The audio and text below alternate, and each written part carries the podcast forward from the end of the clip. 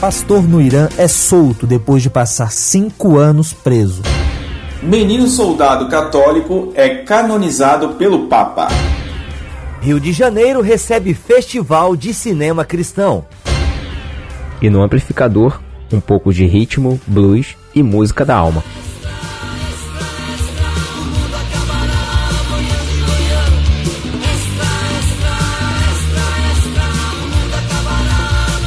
Está no ar o Fora do Éden.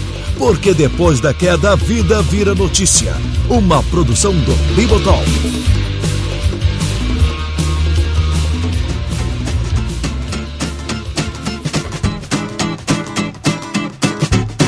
Olha aí, galera, mais um Fora do Éden no ar. Eu já tava com saudades, hein? O Rogério tá me cortando, né? Me colocando na geladeira do Fora do Éden. Mas você não consegue colocar um pentecostal na, na geladeira direita, ele não.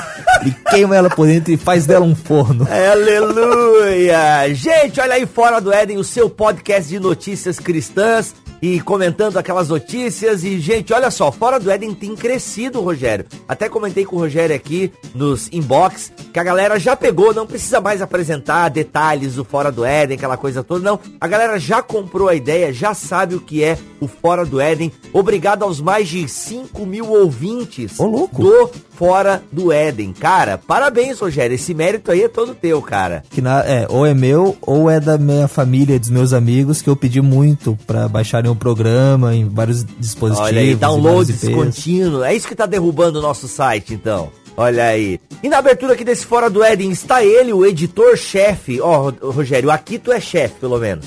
Né? O problema é que a- Moreira Júnior. O problema é que é chefe, estagiário, o, garo- o garoto do café, aquele que leva culpa pelas coisas. Tem que ter mais gente nesse grupo pra Ai, dividir a ai. culpa, né? Olha aí, então vamos dividir a culpa com ele, que é elenco fixo aqui do Fora do Éden praticamente. Peter Martins, nosso católico amado, seja bem-vindo, cara. E aí, Vivo? E aí, Rogério? Pô, cara, um prazer estar aqui de novo com vocês. Um abraço a todos os nossos ouvintes aí, aos nossos milhares de ouvintes familiares do Rogério que baixam o programa com vários IPs aí. Muito bom.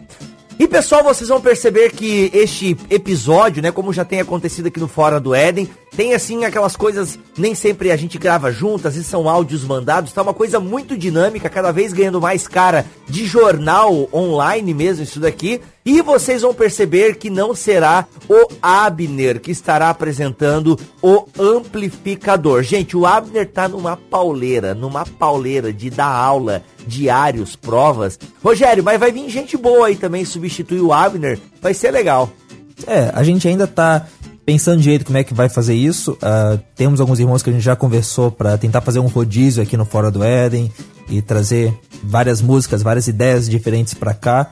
Ah, vai ter amplificador, vai ter música, vai ter dica musical. É uma pena que, devido aos outros compromissos, o Abner não vai conseguir estar nos ajudando agora, mas talvez, quem sabe, no futuro ele volta aí pra, né, trazer aquelas Não, ele músicas. vai voltar. Pelo Tomara. menos ele vai conseguir gravar um contraponto aí. Já Sim, vem sim, sabendo sim, que o sim. contraponto ainda esse ano vai sair um episódio também, depois da volta de Black Mirror, rapaz. Pois tem é. que, né? Tem que, tem que ter um contraponto, a gente quer ouvir o Abner. Mas vai vir gente boa aí, você terá dicas, né? E Rogério, tem, quem sabe a gente até vai ampliar o amplificador. A gente sempre indicou música aqui, mas pode indicar livros também. E a galera pode nos ajudar, né, Claro, Rogério? Pode nos claro, ajudar claro. aí. Como é que a galera tem participado aí? Como é que a galera pode participar do Fora do Éden do Arca de Notícias? Então, eh, o jeito mais simples de entrar na comunidade dos ouvintes do Fora do Éden é pela comunidade do Telegram. Tem o link aqui embaixo, você entra ali. A gente já falou diversas vezes como que o Telegram é a melhor coisa desse mundo. Então você vai lá, participa do grupo, tem bastante debate e ali você pode, né? Eu tô ali, ah, tem outros irmãos aqui que participam daqui do programa que também estão ali. Você pode chamar a gente, pode conversar e a gente pode ir vendo como é que, o que, que você pode fazer, o que, que você pode ajudar. Também tem a comunidade no Facebook, o grupo lá no Facebook. Tá meio parado, eu confesso. Se isso é porque o pessoal usa pouco o Facebook, se isso é porque o pessoal ah, é, não tá mu- muito afim de conversar por lá, eu não sei direito. Mas também tem ali a comunidade, tem o link aqui embaixo, você pode entrar e fica o desafio de tentar fazer dela mais ativa e mais punjante do que a comunidade que aqui do, do Telegram. Eu li um dicionário Não, ontem, olha- achei legal essa palavra. Não, é que o Telegram, cara, é, tá no celular, entendeu? Então Sim, se tá sim. ali parado no metrô, ônibus, avião, tu... avião não pode, né? Se for Galaxy Note 7 lá da Samsung, Opa, desliga, opa. senão explode. Então o que acontece? É, é, a facilidade, até mesmo a comunidade de mantenedores, né, do, do Bibotalk no Facebook, cara, eu não consigo estar ali direto, né? E no Telegram, gente, instale o Telegram, Telegram é vida. E realmente a redação ali do FDE, né, do Fora do Éden, tá bombando. A galera é, tá ali. Se você quer discutir notícias, né, num- com uma perspectiva cristã, é ali no Fora do Éden. Muito bem, então, vamos para mais um episódio deste podcast que já conquistou o seu, o meu, o nosso coração.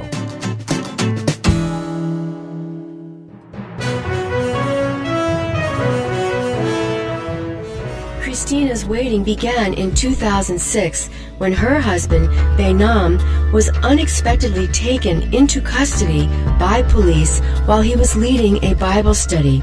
In 2011, the court handed him a six year prison sentence for action against the state.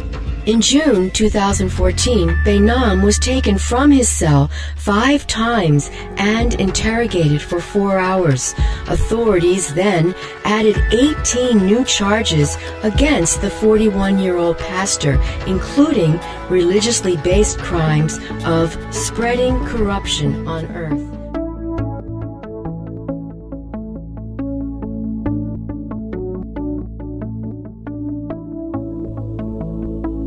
No último dia 17 de outubro, a igreja do Irã amanheceu mais feliz. O pastor iraniano Bernan Irani foi finalmente solto da prisão após vários anos de cárcere. Ele é um dos líderes das igrejas domésticas iranianas e foi preso pela primeira vez em 2006. O crime que ele cometeu? Mofsad e Tilars, que em tradução livre seria espalhar a corrupção pela terra. Mas não é a corrupção política que a gente tem tanto contato aqui no Brasil. O real motivo de Berna ser preso foi por pregar o evangelho. Marcelo Edreira, nosso repórter lá de São Vicente, nos conta um pouco mais sobre esse caso. Entre 2006 e 2010, ele entrou e saiu da cadeia por algumas vezes, mas desde 2011 ele ficou preso em Karaj até a metade de outubro. Dentro da cadeia, ele sofreu com negligência médica e chegou a desenvolver infecção sanguínea. Agora que está livre, ele vai poder voltar a cuidar da comunidade de 300 igrejas em casas que ele cuida no Irã, além de poder ver a esposa Cristina, a filha de 11 anos e o filho de 5. O Irã ocupa a nona posição no ranking do Portas Abertas de países que perseguem a igreja. Lá, o Islã é a religião oficial do país. Não há separação entre igreja e Estado, de modo que os principais cargos são ocupados por muçulmanos, além deles terem alguns privilégios legais em relação aos outros. No papel, a Constituição iraniana protege as pessoas de outras religiões, como os cristãos, os judeus e os membros da fé Bahá'í. Mas isso tem a ver com a pessoa se manter na religião da sua etnia, digamos assim. Se ela é muçulmana e se converte ao cristianismo, comete crime de apostasia. É por isso que pastores como Benan são presos. Além disso, o cristianismo é encarado como uma forma de influência do Ocidente sobre o país. Por isso, as igrejas de cristãos vindo do islamismo devem se reunir de forma secreta, evitando o controle da polícia religiosa. A vida do cristão no Irã é muito atribulada pelo governo. Os crentes sofrem com a violação de seus direitos humanos, sofrem com o fechamento das igrejas, com a proibição de compartilhar a fé com os não cristãos, possuem grande dificuldade de arrumar emprego e, permanecendo um cristão ativo, também corre o risco iminente de ser preso, torturado e condenado à morte por causa da sua fé em Cristo. É estimado que existam cerca de 450 mil cristãos no Irã, dos quais a maioria é de origem muçulmana. Porém, apesar da grande perseguição que a igreja sofre em solo iraniano, segundo o escritor Mark Bradley, autor da obra Irã e Cristianismo, mais muçulmanos iranianos se converteram ao cristianismo nas últimas duas décadas do que desde o século VII, data de quando o Islã veio pela primeira vez ao país do Oriente Médio. Marcelo Edreira, para o Fora do Éden. Durante o tempo em que esteve na cadeia, o pastor Bernan escreveu uma carta. Aqui é o pastor Bernan, do Irã. Estou cumprindo minha pena de seis anos de prisão por causa da minha fé em Jesus Cristo e por pregar sobre o reino de Deus. É um grande privilégio falar com minha amada família em Jesus. Muitos companheiros de cela na prisão me perguntam por que estou pagando um preço tão alto por crer em Jesus. Eles querem saber por que eu não nego minha fé e volto para minha esposa e filhos. Então eu pergunto a mim mesmo qual foi o preço pago pelo Senhor a fim de me salvar e me transportar do reino das trevas para o reino da luz. A morte de Cristo Jesus na cruz, o sangue do Cordeiro de Deus. Sim, esse foi um alto preço.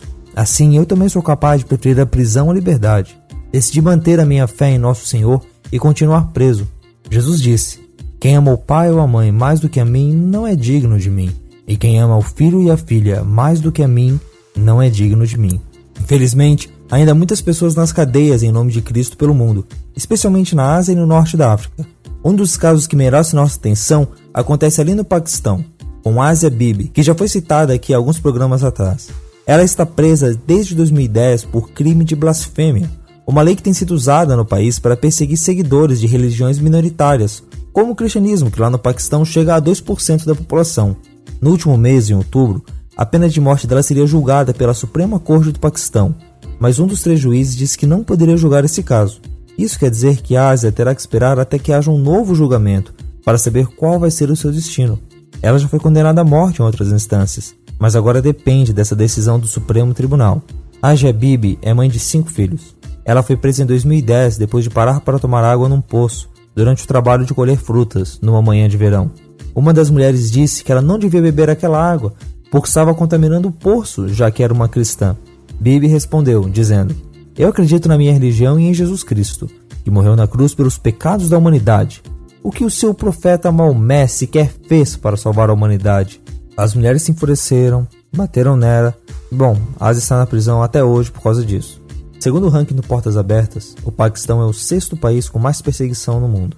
Essa pode ser uma boa oportunidade para a gente parar e orar por esses irmãos que estão sendo perseguidos, que estão sendo presos, que estão sendo privados de suas famílias por amor ao Evangelho.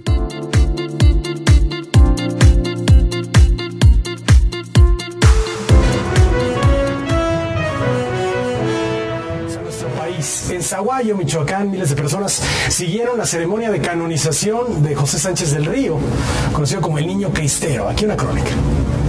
Así reaccionaron miles de personas en Zaguayo, Michoacán, cuando el Papa Francisco anunció desde el Vaticano que José Sánchez del Río, Joselito, era el nuevo santo mexicano.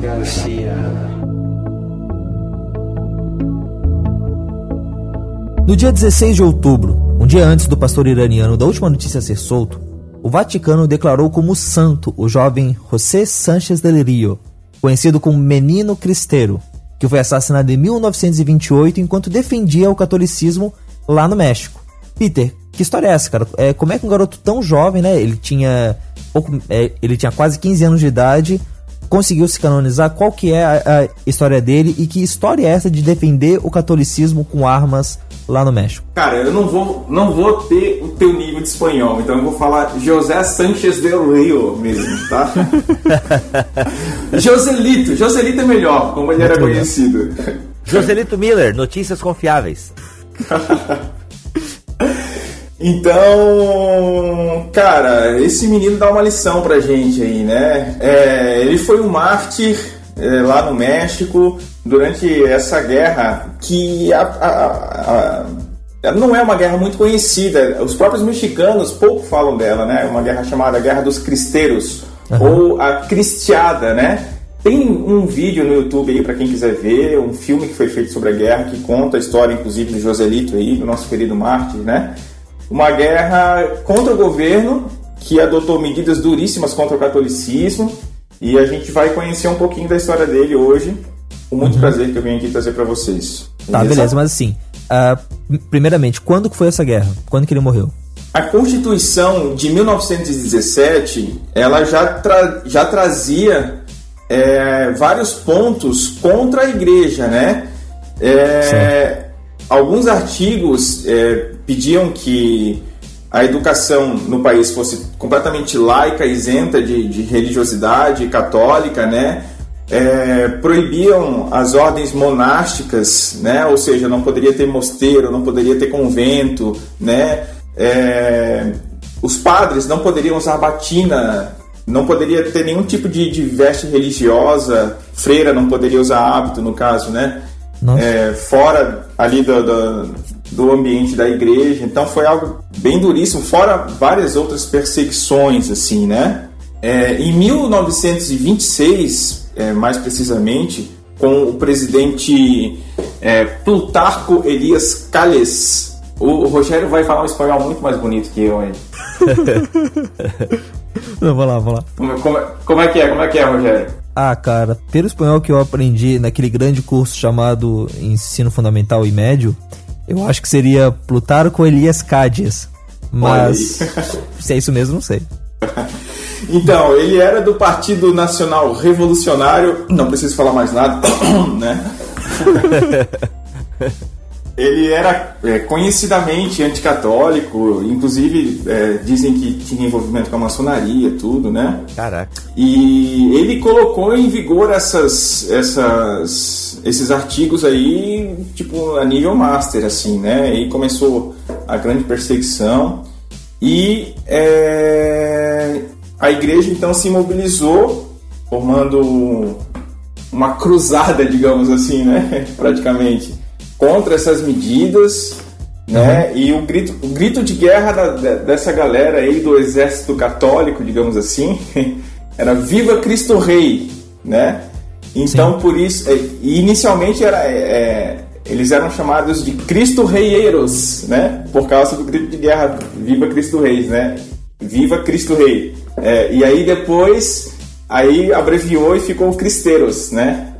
Sim. E depois aí também ficou chamado, é, foi chamada de Cristiada, né? Tá, então a ideia é você tinha o governo com medidas anticatólicas, o governo tentando ir ali e cercear alguns, alguns direitos da igreja, e isso na Constituição, 1917. Aí, nove anos depois, esse presidente do nome chique, ele acabou colocando essas medidas em prática. Tipo, as medidas, elas, a, a lei tava ali, só que no canto. Esse cara pegou elas e disse: não, vamos colocar em prática. Isso fez com que vários templos fechassem, isso fez com que a comunidade católica se sentisse atacada. Por isso, então, eles resolveram pegar em armas contra o governo aos gritos de Viva Cristo Rei? Exatamente, exatamente, Rogério. A guerra ela começou em 1927, né? Em 1926, o presidente iniciou essa perseguição, colocou em prática, né? E um ano depois, então, começou a resposta católica, né? E ela durou três anos. Em 1926, o presidente é, colocou em prática é, essa, essa, esses artigos da Constituição, perseguindo a Igreja Católica, e um ano depois a Igreja iniciou essa resposta, né? A Guerra dos Cristeiros, que durou três anos aonde que entra o nosso querido mártir aí, né? É, ele nasceu, na verdade, em Suahayo, Mia, Michoacán. Tá, isso é na China? Suahayo, Michoacán, no México. Ok, vai, vai ficar assim agora. Vai ficar cidade chinesa mesmo, não tem problema. Tá, beleza. A não ser com o Rogério com seu. Rogério, por com favor. Seu, com seu espanhol de Wagner Moura aí, que era. Eu não tenho tempo para pensar nessa maricasa. Espanhol, beleza, cara. Agora Inca e Azteca tá meio fora da minha coisa, assim. ah, assim. Então, pode, vamos ah, assim. verdade. ah, faz sentido, faz sentido, é verdade. Incas e Aztecas. Tá, vai aí na cidade de China Raio aí, tá tudo certo. Beleza. Ele nasceu em 1913, né? Numa família que já era católica, né? O povo do México sempre, apesar de, de, de várias perseguições, né? Mesmo antes dessa, dessa perseguição é, do, do, governo aí, já houveram outras é, perseguições anticatólicas, né? Acho que pelo menos umas outras três guerras assim já houveram na história, mas o povo do México sempre se manteve na tradição católica, né? E devido a essas instabilidades do governo, é, eles se mudaram para como é que é o nome da cidade? Guadalajara, né? E lá ele iniciou então a vida na igreja, onde recebeu a catequese, a primeira comunhão, né? E, sim, sim. E etc. Iniciou a vida cristã na igreja mesmo, né? Ele tinha dois irmãos que se alistaram no exército já contra o governo, né? Já no exército da guerra cristeira, né? Só que como ele era muito jovem, ele não poderia se alistar, embora ele quisesse, né? Ele queria muito ir, ele já tinha tomado a decisão de ser mártir, cara. Ele queria morrer, entendeu? Pela igreja uhum, e, uhum. e, por Cristo, entendeu? Então ele ficou, é, obviamente, bastante decepcionado porque não pôde ir, embora seus irmãos tivessem tido autorização, né? Mas é, lá na cidade onde ele estava agora, em Guadalajara, ele foi visitar o túmulo de um outro mártir que morreu nessa mesma, nessa mesma guerra. Sim. Inclusive foi beatificado no mesmo dia que o Joselito, né? Uhum. O Anacleto Gonzalez Flores, ele visitou o túmulo e diante do túmulo ele pediu a graça do martírio, né? Pediu para Deus a graça de ser martirizado nessa guerra e, e enviou inúmeras cartas para o general do exército cristão, né, do exército católico. Eu não sei é, se como é que estava o movimento protestante nessa época, né? Não sei se, se, se eles participaram dessa guerra, mas até onde eu vi foi algo mais católico mesmo, né? Uhum. Então ele insistiu muito e finalmente conseguiu, né? E aí ele falou para a mãe dele, que obviamente, né, era contra, né? Ele falou para a mãe dele: "Nunca foi tão fácil ganhar o céu. É, agora eu não posso perder essa oportunidade". Ele já tinha decidido morrer por Cristo mesmo, né? E aí a mãe dele não, não teve como negar, né?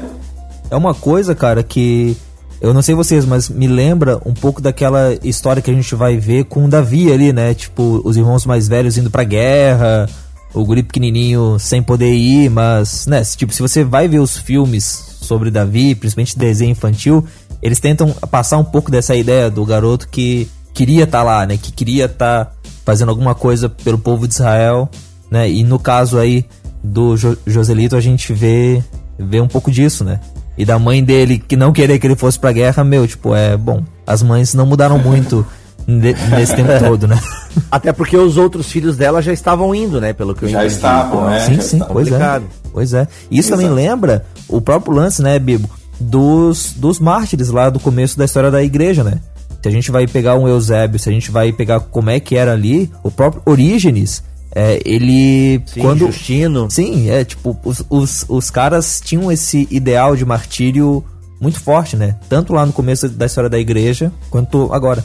É, o que pega ouvindo a fala do Peter é esse desejo dele querer morrer, né? Por Cristo e pela igreja. Porque como tu trouxesse agora um pouco a questão do passado, né, Rogério, os mártires antigos, se eu não me engano, tem até escrito de pais da igreja que estavam, galera, calma aí, porque tinha gente meio, mesmo que queria caminhar para a morte, entendeu? Sim.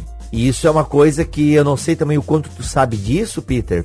Mas pelo que eu lembro assim das minhas aulas de, de história da igreja, eu lembro que era uma coisa que até a igreja e alguns teólogos não estavam mais incentivando a galera, sabe? Tipo, não, galera, peraí. Não, porque tinha gente que queria é, morrer, né, por Cristo e pela igreja para garantir a salvação, entendeu? Para ser um mártir e tal.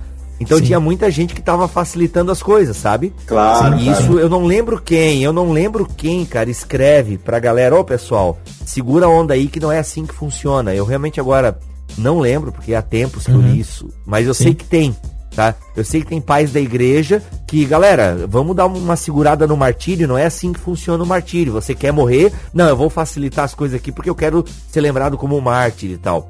Não é, não é bem assim que funciona, né? Inclusive, Rogério, se me permite um jabá aqui, mas em nosso canal no YouTube, né, no Bibotalk Vlog, que você encontra lá no YouTube, nós temos um vídeo chamado Top 5 Mártires da Igreja Cristã onde eu e o Mark a gente faz uma listinha de cinco mártires e contamos as suas histórias oh, e legal, tal. Cara. Tá bem legal. Vale a pena, confere o link, vai estar tá aqui na postagem desse Fora do Éden. Certo, mas nenhum deles provavelmente era tão novo quanto o nosso Roselito aqui. Não, né? não. É, mas é, é nisso que eu tô perguntando, que eu tô um pouco assim questionando. Eu acho a história dele fantástica, mas é, eu fico só, poxa, ele queria tanto, né? Também, por que, que ele queria tanto isso, sabe? É, isso só me, me leva a pensar, assim, tipo, esse desejo dele de querer caminhar em direção à morte, né? Sim. Mas sim. esse era o desejo principal dele, Peter? Ou tinha. Como é que tu. Porque assim, pela tua fala, eu tive essa impressão, sabe? Entendo, Bibo. Olha, cara, é... realmente me passa essa impressão também, assim, que ele, que ele queria dar a vida pela igreja e, e por Cristo nessa, nessa guerra, assim, né? Agora, é... Isso nos textos que a gente encontrou na nossa pesquisa, né? Agora eu imagino que a igreja também deva ser bastante prudente com relação a esse processo e, e reconhecimento dele como santo, né? O padre Alexandre, quando a gente fez o programa sobre Madre Teresa, trouxe uma informação muito legal, cara, lá no, nos comentários, que os processos de canonização, eles são processos jurídicos, com defesa e acusação, assim, sabe? Sim, sim. Olha aí. É muito, muito legal, cara, muito legal. Não sabia dessa informação, né? Então, provavelmente, é, a igreja deve ter com certeza avaliado tudo isso, né? E não foi só ele que foi canonizado, né? Houveram várias outras, vários outros é, mártires dessa mesma época que foram Sim. beatificados, canonizados também. né? Com base, por causa dessa guerra dos cristeiros aí. Isso, exatamente. Certo, mas assim, então, a história que você estava contando parou no garoto querendo ir pra guerra, mandando carta pra todo mundo, mas ele ainda não tinha pego em armas. Como é que foi pra ele virar um soldado? Então, Rogério, na verdade, mesmo depois que ele foi admitido é, no, no exército né, cristão, no exército católico, ele ainda não podia pegar em armas por causa da idade, né? Ele tinha 14 anos. Então ele se alistou, mas ele foi servir lá, tipo, ajudando os soldados e, e cuidando dos cavalos, servindo comida, assim, e ficou trabalhando mais nessa nessa área, né? Ele não, não foi para a linha de frente, né? Sim, sim. Até o, até o momento que é, ele, por causa do seu zelo, da sua disciplina, ele foi porta-estandarte aí do regimento que ele estava lá, entendeu? Mas eu não, não, não consegui informações de que ele foi tipo para linha de frente de guerra, não, sacou? Ele não, não, não chegou a, a, a matar a galera tal, a, a não ser por um último por um último momento da história dele, antes dele ser preso, que aí eu vou contar um pouquinho mais aqui à frente, beleza? Uhum. Então, é, dentro dessa. é, depois que ele foi pro exército, ficou servindo lá os soldados, foi admitido como porta-estandarte lá do regimento. E no momento da prisão dele, é, o que aconteceu? Né? Ele estava lá no campo de batalha, ajudando o, o general dele, só que o cavalo do general foi atingido com um tiro e morreu, né? E o Joselito, então, é, ofereceu o cavalo do próprio Joselito para o general é, fugir e sobreviver. E o Joselito, basicamente, ele deu a vida pelo general, né? Ele, então, aceitou ficar ali. Aí, provavelmente, ali ele já... já já estava com armas, a história que eu tenho aqui conta que ele estava disparando contra os inimigos até que enfim acabaram as munições, né? E ele foi preso pelo exército é, federal, né? Pelo, pelo grupo do, do, do governo. Caraca. Uhum, sim. E, e ele morre na prisão, então, é isso? Então, cara, é, aí parece que eles chegaram a oferecer liberdade pra ele e tal, mas ele, tipo, ele recusava, assim, sabe? Por que vocês me oferecem liberdade? Eu sou inimigo de vocês, me fuzilem, ele falava assim, saca? Então, na prisão, ele ficou alguns dias na prisão antes de morrer ainda, né? E ele escreveu uma carta pra mãe, e na, na carta dizia: Minha mãe querida, é, fui prisioneiro de combate neste dia e creio que vou morrer, mas não importa. Resigna-te à vontade de Deus. Não se entristeça por minha morte.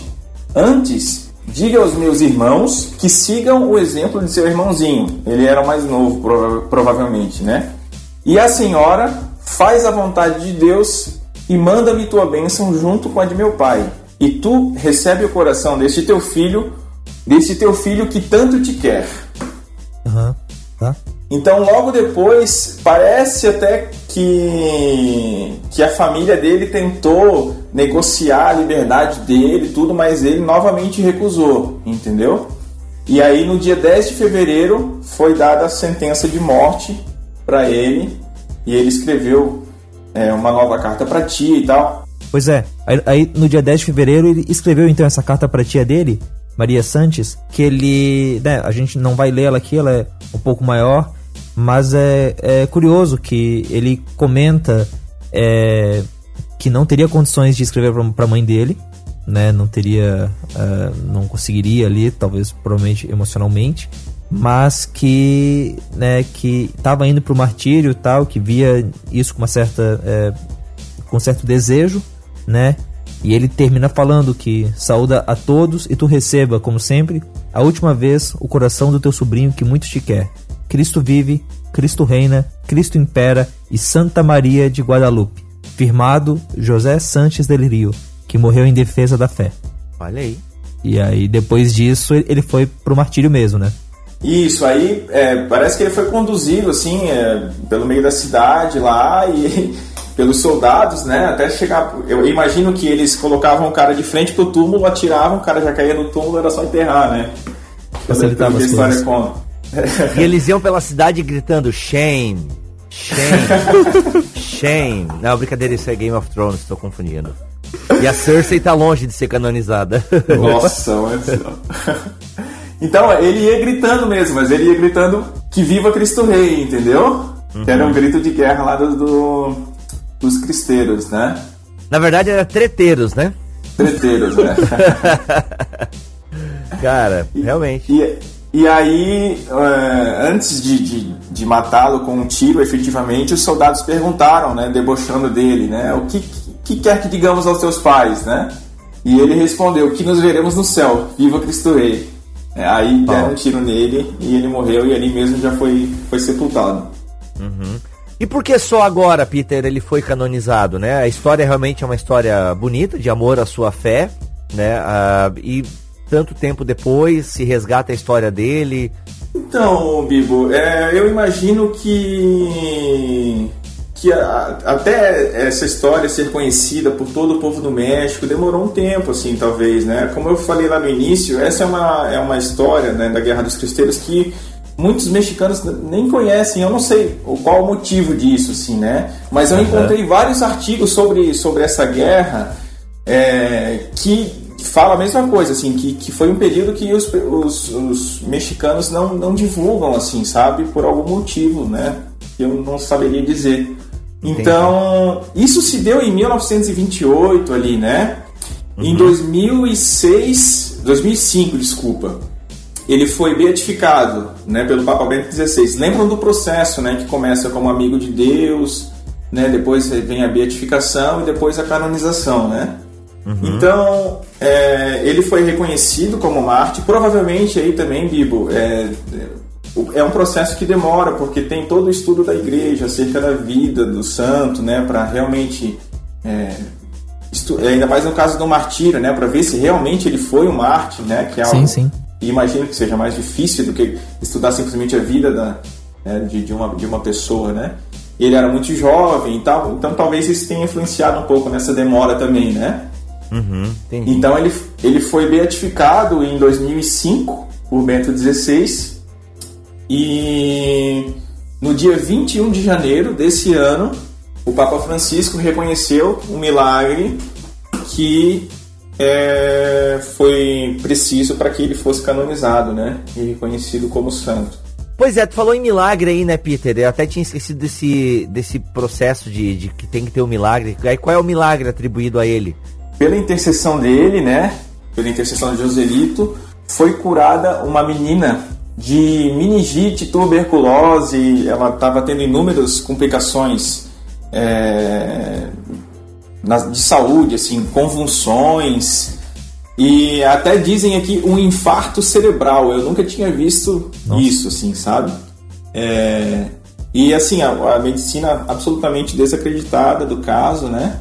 E os pais então é, foram à missa e, e rezaram a Deus pela intercessão de Joselito, né? Desse Mártir, uhum. que já era, né, de quem a família já era devota, né, já era conhecido sua história lá no México.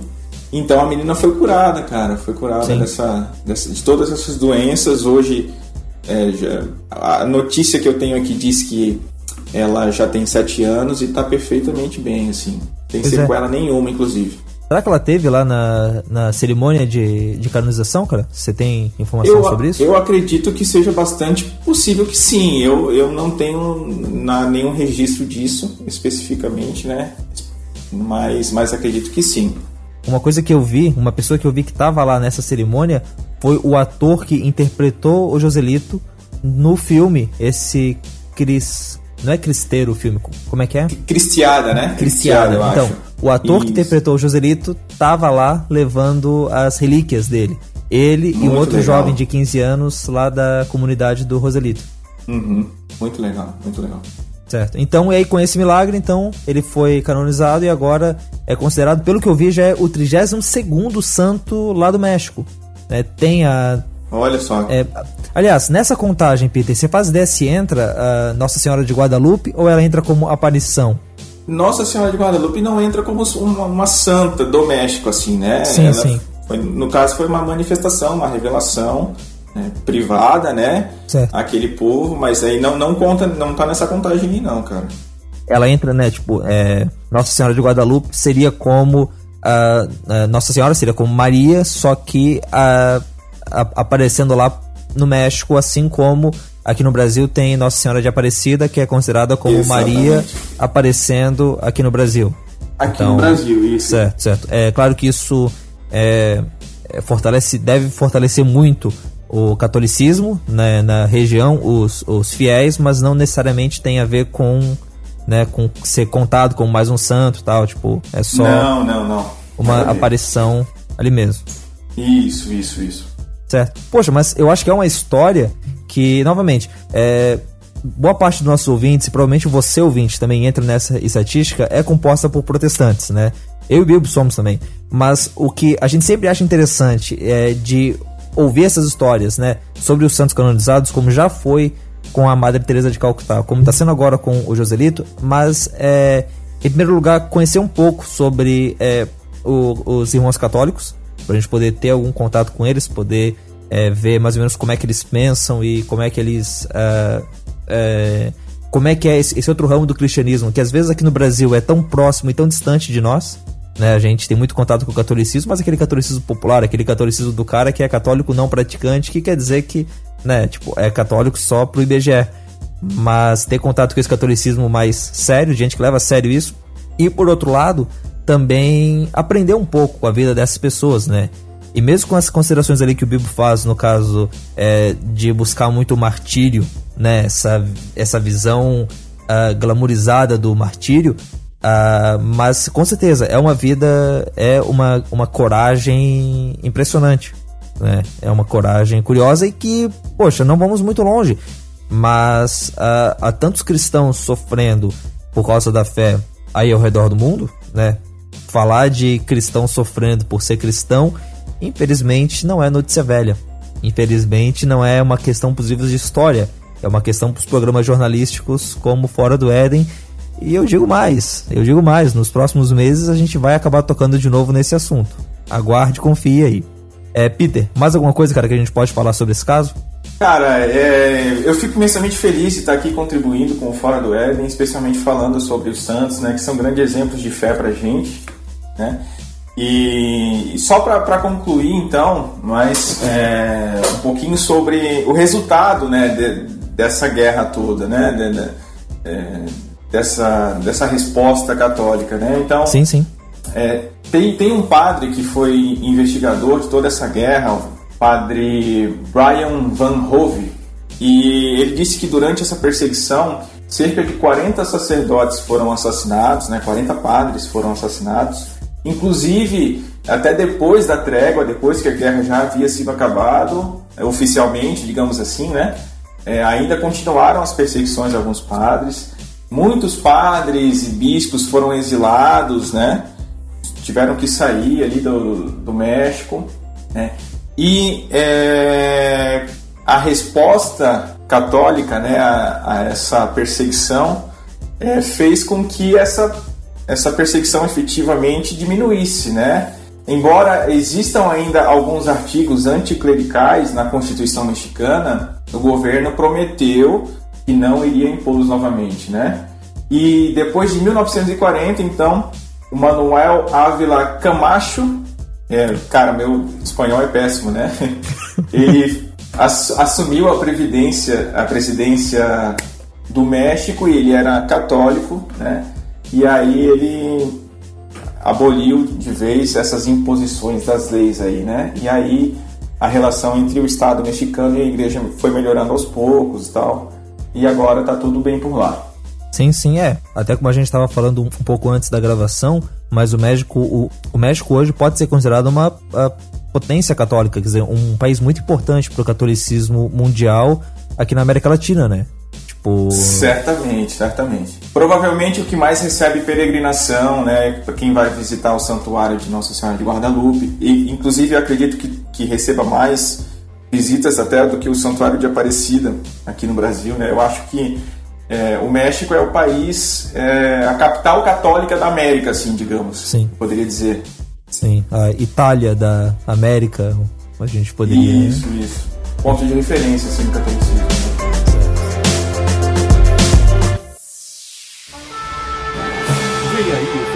Cinema FIC 2016. O espetáculo vai começar. Os sucessos vão fazer fila na sua tela.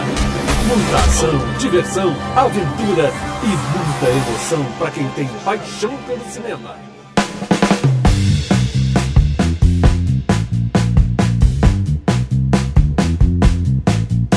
Entre o dia 12 e 16 de novembro desse ano, lá no Rio de Janeiro, a gente vai ter um festival de cinema cristão com vários filmes e curtas passando lá, onde o pessoal pode assistir e pode acompanhar um pouco desse cenário. Só que assim, talvez você, ouvinte, esteja tão impressionado quanto eu de saber que, poxa, a gente tem tanta produção de cinema cristão no Brasil para poder fazer um festival disso? Sim, nós temos.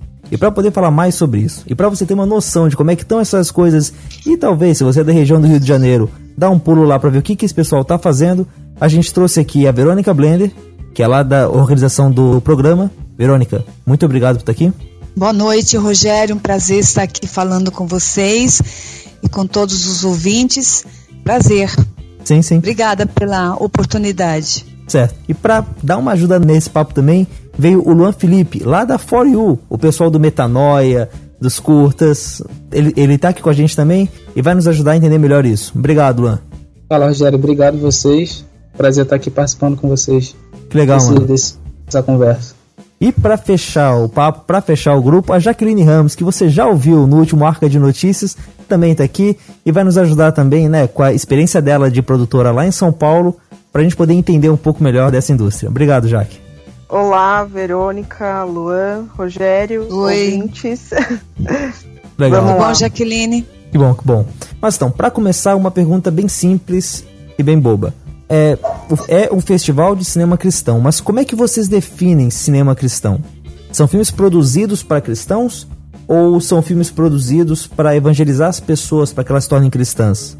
Ou é uma pegada de filmes feitos por cristãos que vai carregar ali a cosmovisão bíblica tal? Como é que vocês veem isso, Luan, Verônica? Bom, é, são várias coisas que a gente pode estar tá pontuando aqui. Quando a gente fala de filmes cristãos, né, é, o nome em si ele já diz, né, que são filmes cristãos que, que vão é, fomentar valores cristãos, né? É, esses valores cristãos podem ser produzidos de uma maneira é, mais direcionada com uma linguagem ou uma linguagem mais natural, mas que também traz uma mensagem de valores, tá?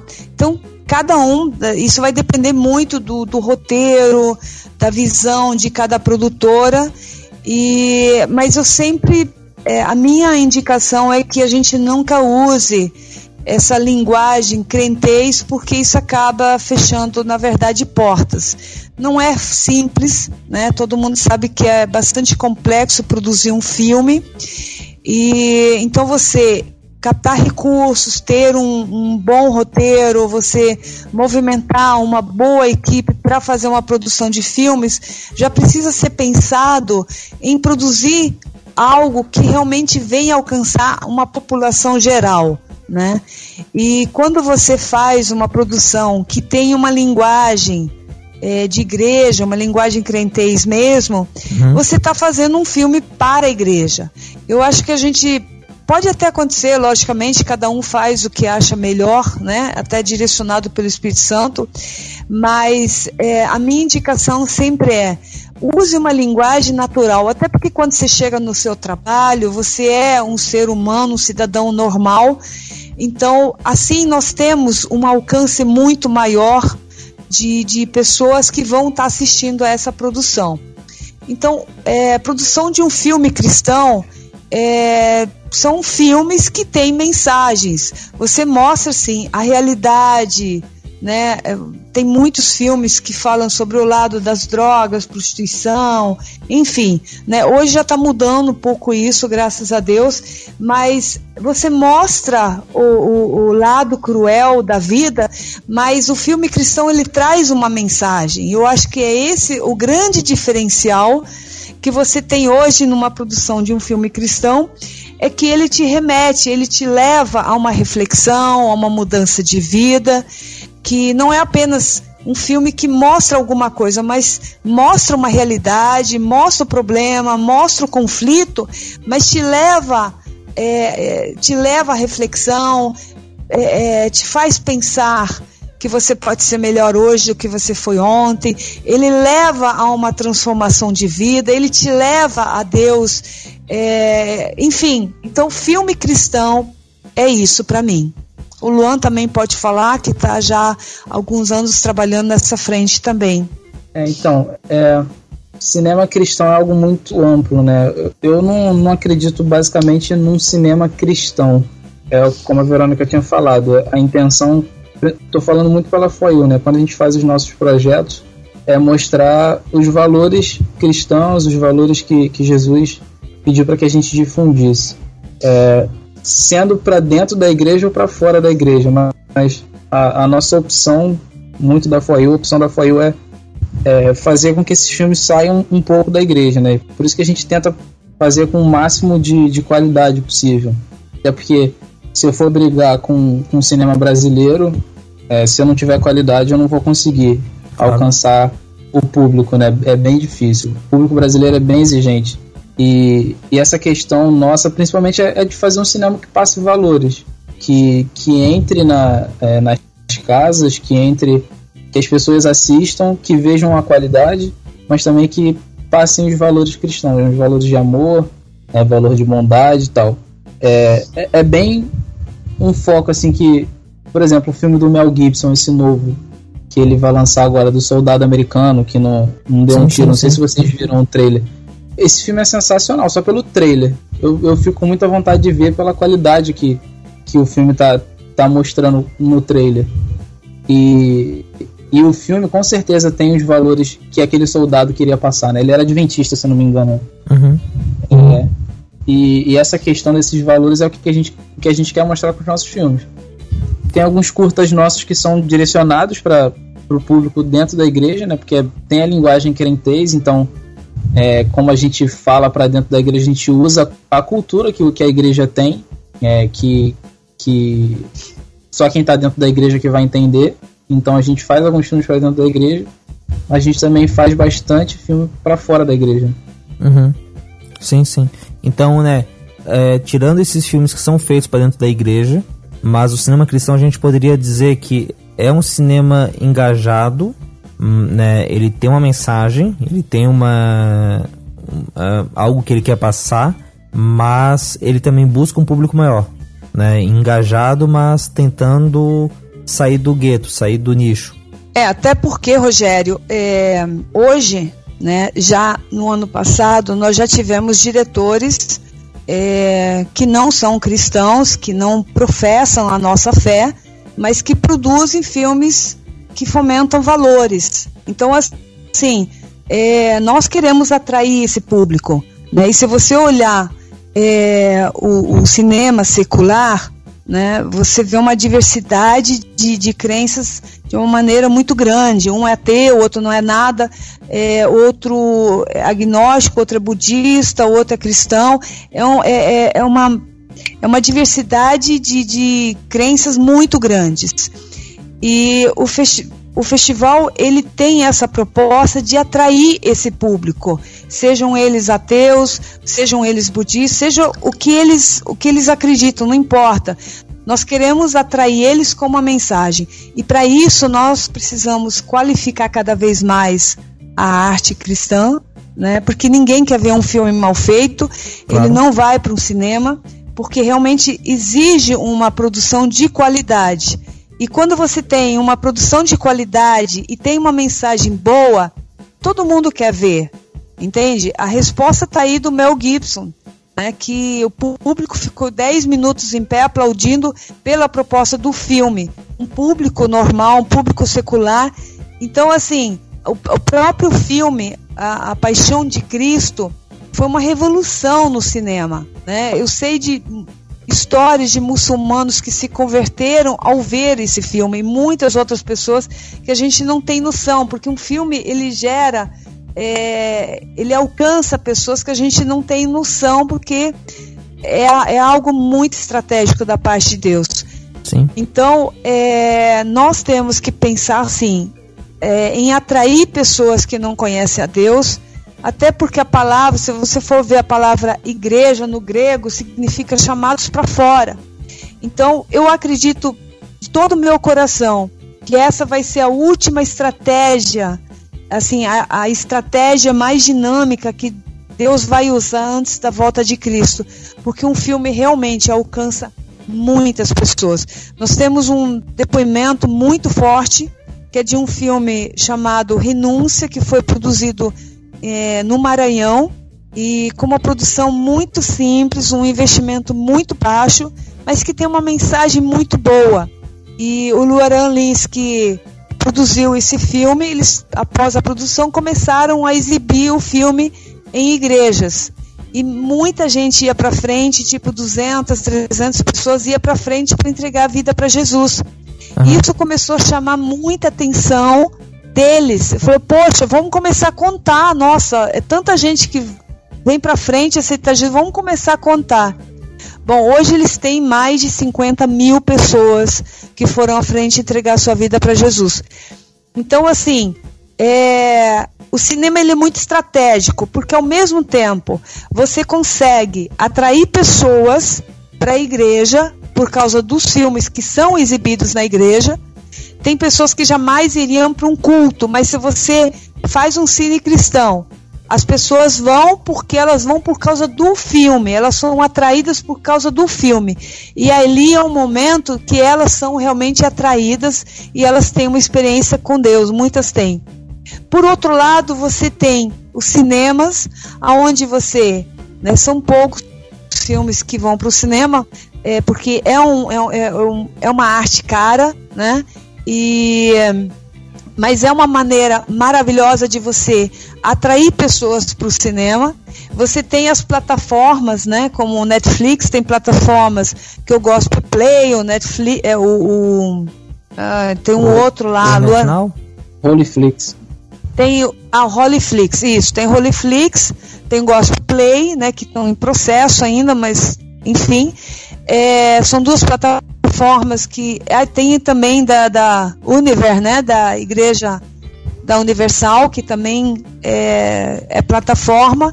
Então também é uma estratégia maravilhosa que também tem um público diferente que alcança, né? É, então assim é muito estratégico o cinema. Então eu creio que essa vai ser uma linguagem hum, de Deus mesmo para antes da volta de Cristo. Mas assim, você fala, por exemplo, de como que Paixão de Cristo foi um filme que acabou sendo revolucionário. É, vocês também percebem é, alguns marcos nos últimos anos que fizeram as pessoas irem querer trabalhar com cinema? Por exemplo, Jaque, você trabalha com isso. A sua motivação veio de algum filme desse? Foi de algum filme cristão que você viu? Como é que é? Não, a, a minha motivação foi exatamente o contrário, né? Foi a é, não ver filmes cristãos, ver filmes é, que não agregam em nada. É, então isso que me fez é, querer fazer um filme cristão. Eu ainda não fiz nenhum filme cristão, mas é, eu sou roteirista também. E ao invés de fazer uma pós-graduação em roteiro esse ano, eu optei por fazer uma pós-graduação em teologia. Exatamente pensando nisso, pensando no, no no conteúdo, porque é, o que eu, eu, tenho que pensar o que vai sair, né, de mim, o que, que vai sair da minha cabeça, sim, sim. porque eu sei que o cinema é uma maneira de influenciar as pessoas, então, e eu quero influenciar as pessoas de uma maneira positiva e com valores cristãos. Não quero, não quero fazer como, como o meio secular, como a gente está vendo, né? O que que os valores que são propagados hoje em dia através do cinema. Entendo, entendo. Certo, e para vocês, a gente tem tido, eu tenho percebido nos últimos anos uma onda muito forte de filmes. É, não sei se a gente pode chamar de filmes cristãos, mas de filmes com temáticas bíblicas, né? Esse ano, só desse ano, a gente tem o Ressurreição, o Ben-Hur, o Jovem Messias, o Últimos Dias no Deserto. Ano passado a gente teve aquele, aliás, ano passado, há dois anos, teve aquele sobre Êxodo. Como é que vocês veem essa questão? E é claro, aqui falando de Hollywood, mas como é que vocês veem é, é, esses filmes saindo? É, é mais mercado, é mais é, o público mostrando que realmente quer ver esses filmes, e isso é bom para vocês, porque vocês vão poder produzir, que vai ter gente para assistir. Aliás, o próprio Dez Mandamentos é, aqui no Brasil também tem bastante disso, né? Falando um pouco da, de Hollywood, é, eu acredito que seja bom e ruim também.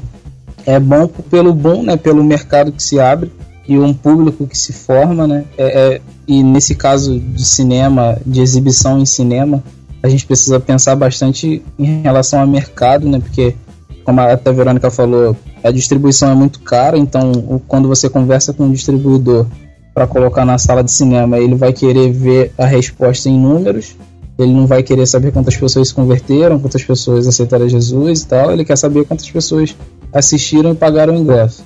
É, então, como mercado é, é bom, Hollywood está chegando, mas também é, a gente precisa melhorar a qualidade, porque é, competir com um filme de Hollywood, com toda aquela grana, com todo aquele investimento, é complicado. É, você tentar competir com o Êxodo, que tinha os efeitos especiais, que tinha todo um orçamento gigante. A gente aqui no cinema brasileiro já, já tem uma dificuldade com orçamento. No cinema cristão a dificuldade é um pouco maior. É, é bom e é ruim, mas eu acredito que o, a parte boa desse, desse mundo de Hollywood é, é maior é maior do que a parte ruim. Acho que tem, tem ajudado muito para que a gente possa, possa entrar na sala de cinema. Em Sim. relação aos 10 mandamentos, é, que já, já é um pouco diferente em relação ao Hollywood e tal, foi bom é, para o mercado cristão, mas no meio do mercado secular o 10 mandamentos não é visto muito bem. Assim. É, os produtores de cinema não, não gostam muito de falar do, do 10 mandamentos porque sim, sim teve toda aquela polêmica do, é, dos, dos cinemas com ingresso comprado, mas as salas vazias, algumas vazias, outras com pessoas, e foi uma polêmica grande, assim. Os produtores, as pessoas que fazem cinema no Brasil não acreditam muito, mas as distribuidoras no Brasil estão tão felizes com esses números.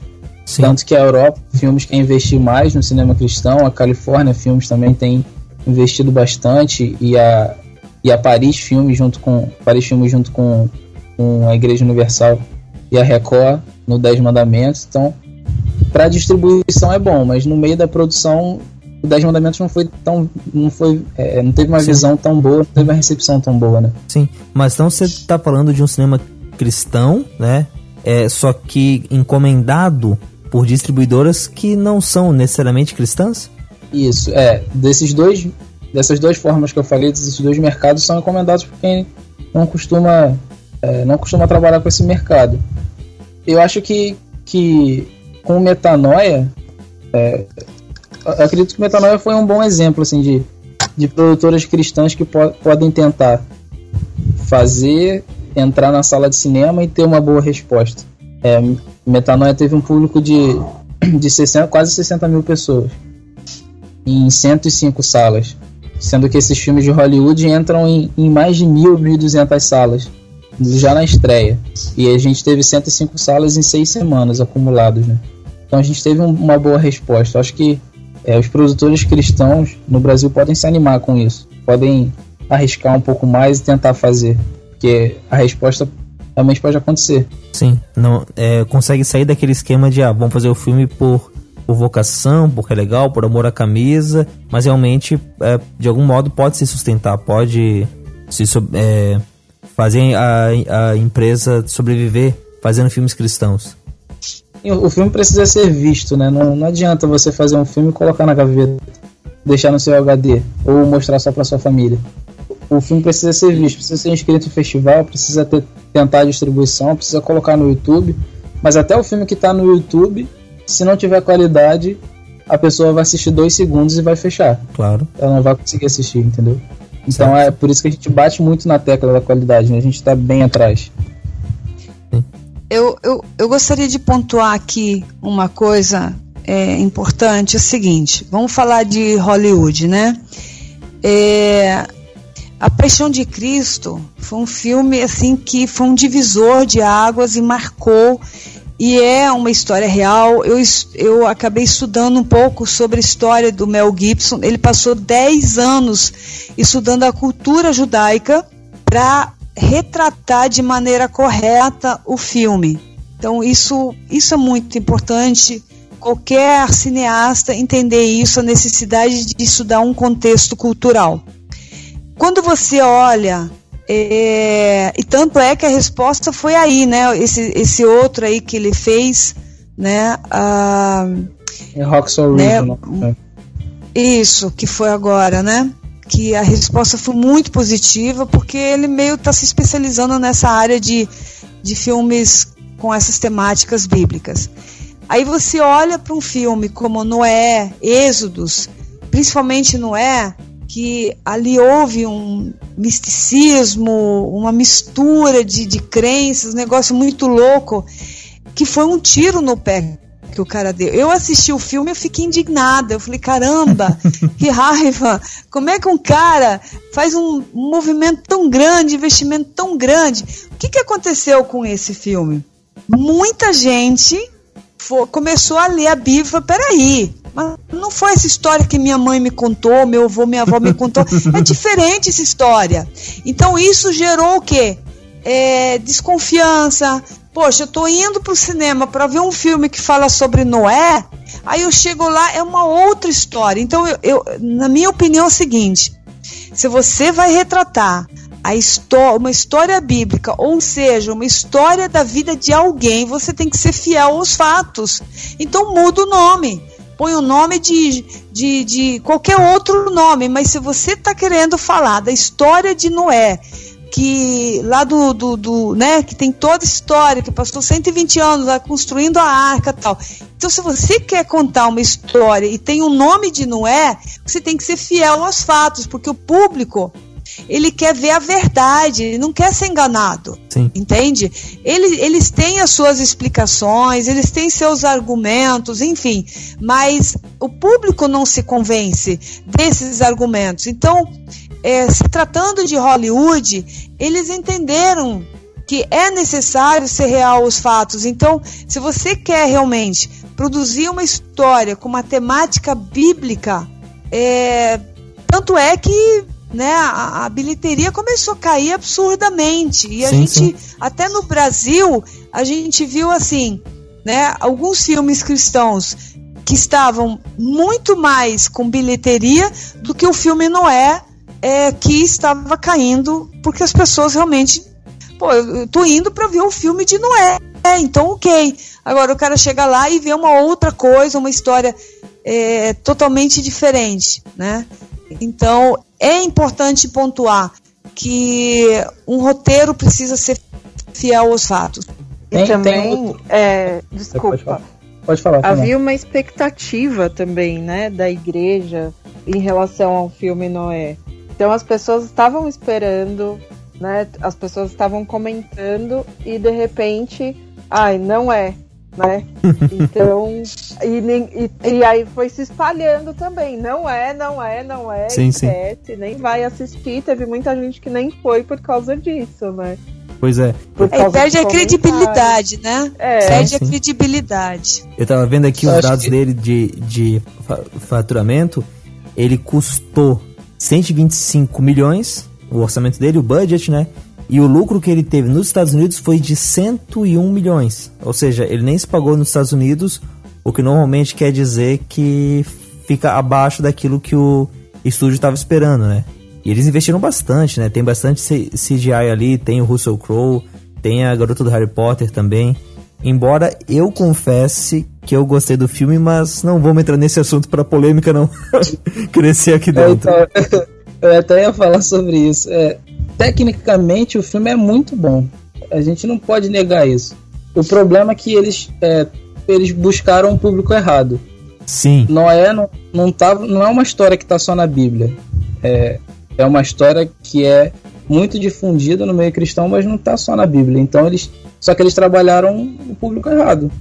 Pois é. é e na apresentação que a gente fez lá no Festival do Rio para falar do metanoia, a gente falou sobre isso que o problema do Noé e na, na época até o diretor da, da Paramount, que foi a distribuidora, se não me engano foi a Paramount, a distribuidora do Noé, ele estava lá na apresentação que a gente fez no pitching e o problema do Noé foi conversar com um público errado sobre uma história muito difundida no meio cristão. Chegou ao ponto que, que as pessoas estavam fazendo campanha para ninguém ir assistir o filme. Pois é, e se ele tivesse conquistado esse público, ele tinha levado eles para lá, uh, né? Tinha conseguido uma publicidade gratuita de um jeito fácil. Quer dizer, o livro de Eli fez isso, Sim. sendo que do jeito oposto, né? Porque você não sabia o que era o livro de Eli. Só que por ser o Denzel Washington e pelo pessoal aí do cinema falando, cara, tem a Bíblia, cara, vamos lá ver. É, Até porque você não, sabe, não poderia saber o que, que era o livro de Eli, né? Porque senão entregar o filme. Sim, sim, sim. Mas sendo ali o Denzel Washington, que é um ator cristão e que já tem uma, um, um, passado desse, você até pode suspeitar, né? Mas foi um filme que conseguiu sobreviver e conseguiu fazer sucesso sem precisar falar que era filme cristão. Tem gente Sim. que assiste ele e não, e não acha assim, ah, não, é, é um filme cristão, né? Tipo, ele é, e ele é bom, ele é muito bem feito, muito bem, poxa, baita filme. Certo. Noé também foi assim, né? Eles falaram que era um filme cristão. É, mas, mas era Noé. Noé. É, pois é. É, é, é, Noé, é, Noé. é tipo fazer um, o Paixão de Cristo falar que não é cristão. Sim, sim, tipo, é, é, não, é um filme sobre um grande personagem histórico, meu. Assim, tem uma rapaziada é. que vai vir aqui, vai te preparando, vai te preparando. Certo. E para fechar, Verônica, uh, esse não é o primeiro festival de cinema do Rio que tá. Aliás, esse não é o, o, primeiro festival de cinema cristão que tá acontecendo, né? Então, nós já estamos na quarta edição, né? E que vai ser agora dia 12, dia 15, dia 16 de novembro. Né? Dia 12 e dia 16 vai ser a mostra de cinema, nós vamos ter exibição de filmes. É, e este ano nós fechamos com Mauro Cardoso. Mauro Cardoso mora na França e é um grande organizador de eventos, né? E dá, fez muitos eventos na Europa, é, dá muitas palestras nos Estados Unidos, Japão, na Europa em si. É um cara que tem muito para agregar para a gente. Tem informações muito ricas, é um grande organizador de eventos e publicitário. Então ele vai dar o caminho das pedras. Então, quem estiver ouvindo e quiser se inscrever para assistir o Mauro Cardoso falar sobre a experiência dele, é, de como produzir, como criar conceito para um evento, todo, todo o trabalho de um, de um evento em si, né? É, e no dia 12 também nós teremos o Eduardo Castor, que é um grande profissional também, na área de efeitos especiais de maquiagem. Então, ele faz muitas caracterizações, caracterizações. Então, quando você precisa, tipo, cortar a língua de um ator, o corta o pescoço, tudo isso é uma preparação com silicone, com material que é preparado para que haja realmente uma filmagem real ali e, e, e, realmente a filmagem possa acontecer e passar uma verdade. E o Eduardo ele foi premiado pela Rede Globo durante quatro anos seguidos na área de eh, criatividade e inovação. Então, um profissional que vai agregar muito também. Legal. No dia 16, nós vamos ter a palestra da Meg Santos, que é uma roteirista da Globo, né, que já escreveu junto com várias equipes ali, com o Aguinaldo Silva, várias novelas, como Fina Estampa, enfim. É, vamos ter também o Ivan Vale, que foi editor durante 12 anos da Rede Globo, editou inúmeros filmes e também editou os 50 anos da Rede Globo, o festival deles do ano passado. Então são quatro profissionais de ponta que você não pode ficar de fora. Realmente sim, vai sim. agregar muito é, para quem trabalha com eventos, para quem trabalha com cinema, com produção. E no dia 15 de novembro vai ser a cerimônia de premiação no estilo tapete vermelho, vai ser novamente no Cine Odeon e nós já fechamos com vários artistas de televisão, né? Com André Segatti, que já fez mais de 20 novelas e filmes, Raquel Nunes, que vai fazer, tá, faz, está gravando a próxima novela Sol Nascente da Globo. É, Andréia Vancini, é, Aurora Bello, que foi apresentadora do Esporte TV é, na Band, enfim, Stephanie Mello, Kef Oliveira, enfim, tem uma, uma pessoal muito bacana, são todos Nossa. cristãos. Fechamos também com a Talita Pertuzati, que foi descoberta né, pelo Rodrigo Faro, canta muito, mas muito mesmo, né, participou do The Voice Brasil. É, ela inclusive canta aquela música do guarda-costa, né, porque ela tem a voz, o timbre que nem da Whitney Houston, acho que é assim que fala, né? Sim. Eu não sei. Eu falo alemão, então tenho dificuldade de falar inglês. Mas enfim. Fechamos com o Jairo Bonfim, também, que vai se apresentar junto com a Talita, vai ter uma apresentação dele.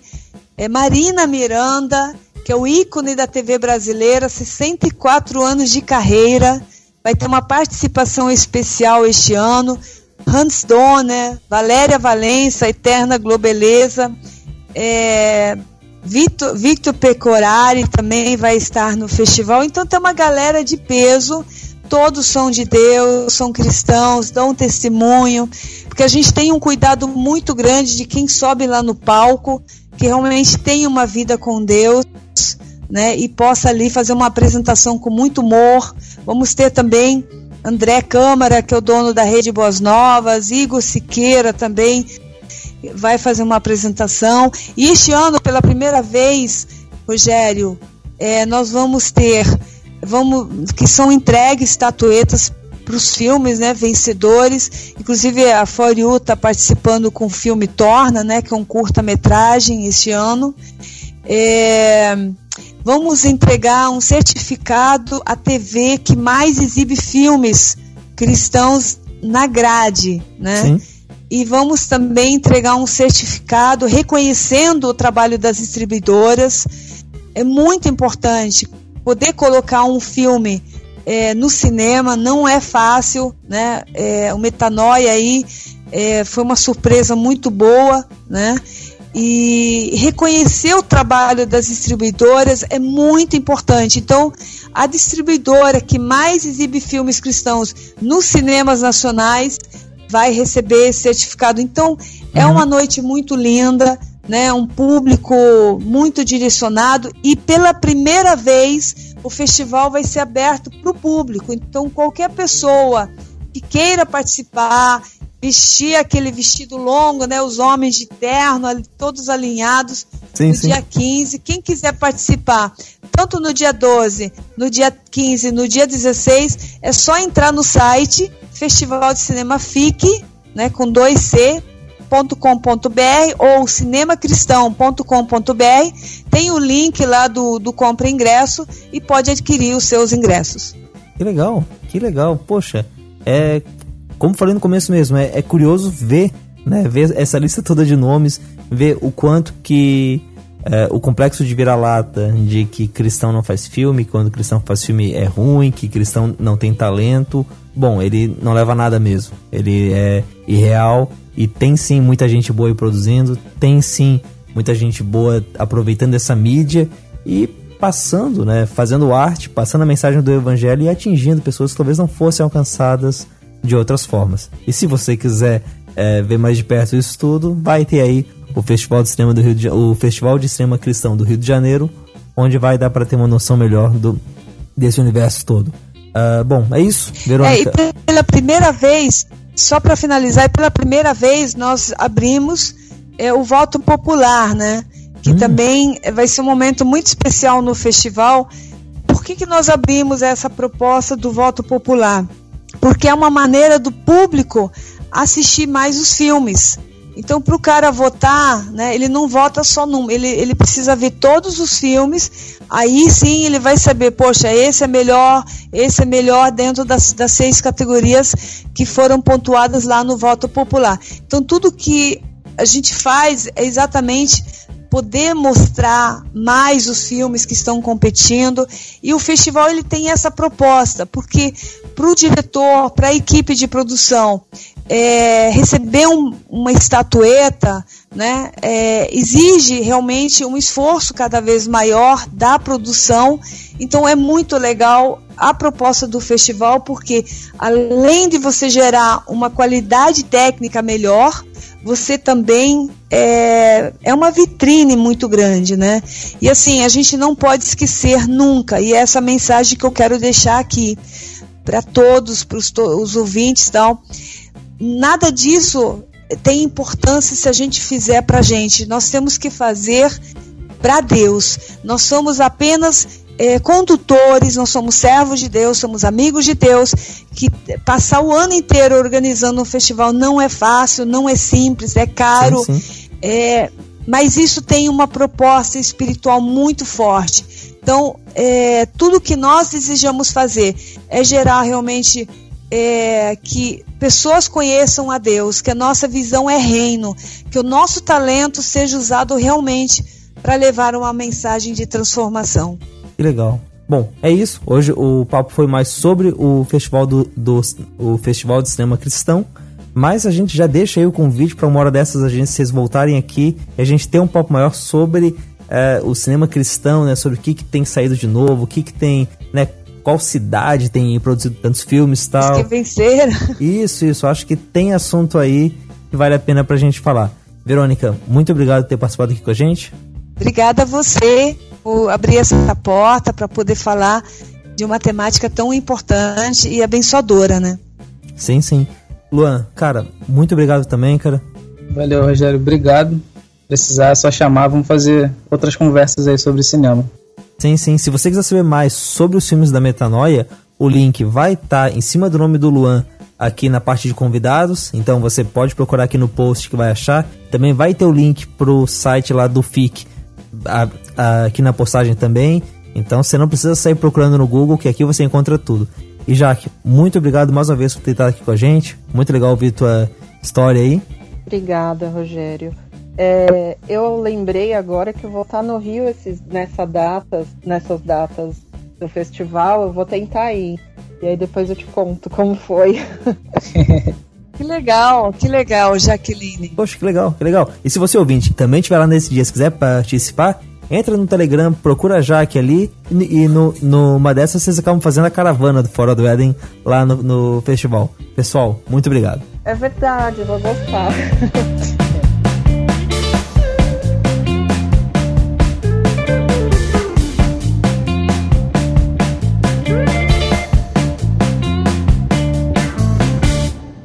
Olá, meu nome é Thiago Ibrahim e eu faço parte do podcast No Barquinho.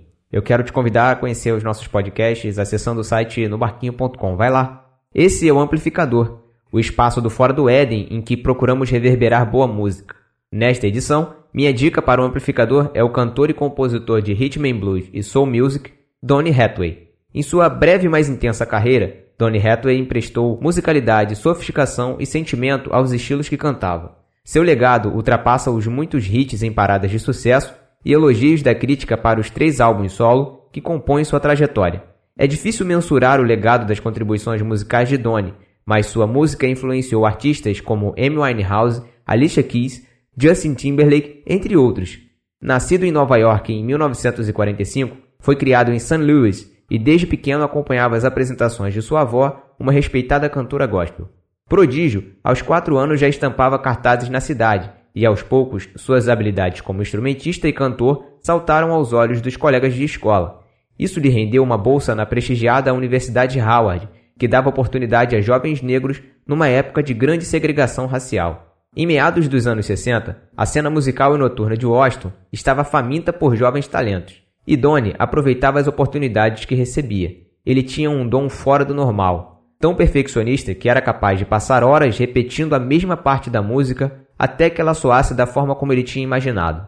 Mas na mesma progressão em que florescia o sucesso, Donnie era cometido por um comportamento irascível, que estranhava até os amigos mais próximos.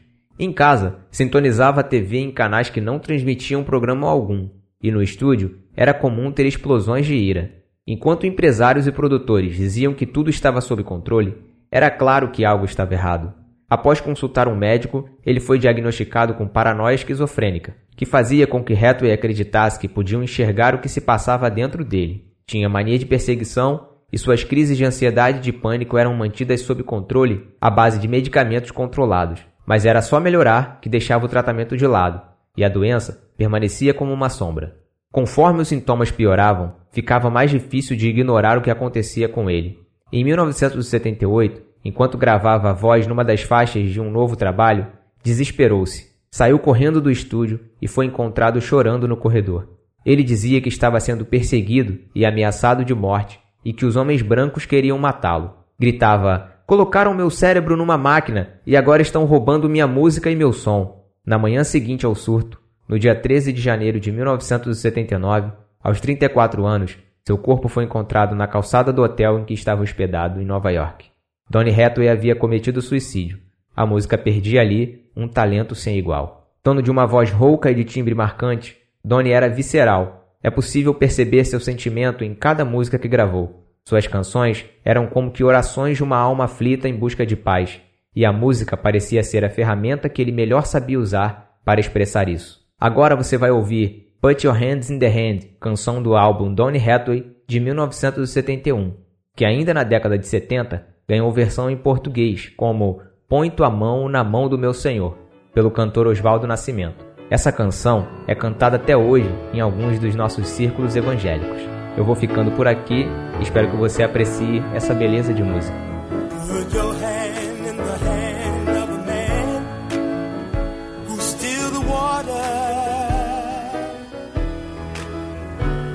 Put your hand in the hand of the man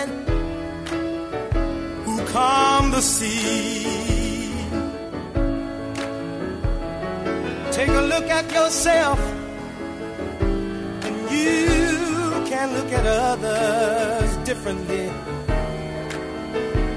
Put your hand in the hand of the man from Galilee. Every time I look into the holy book, To tremble. When I read the part where a carpenter cleared the temple, and those buyers and sellers, no different fellas than what you and I profess to be. And it causes me shame not what he should be. Put your hand in the hand of a man who steal the water. Put your hand in the hand, hey, the man who calmed the sea.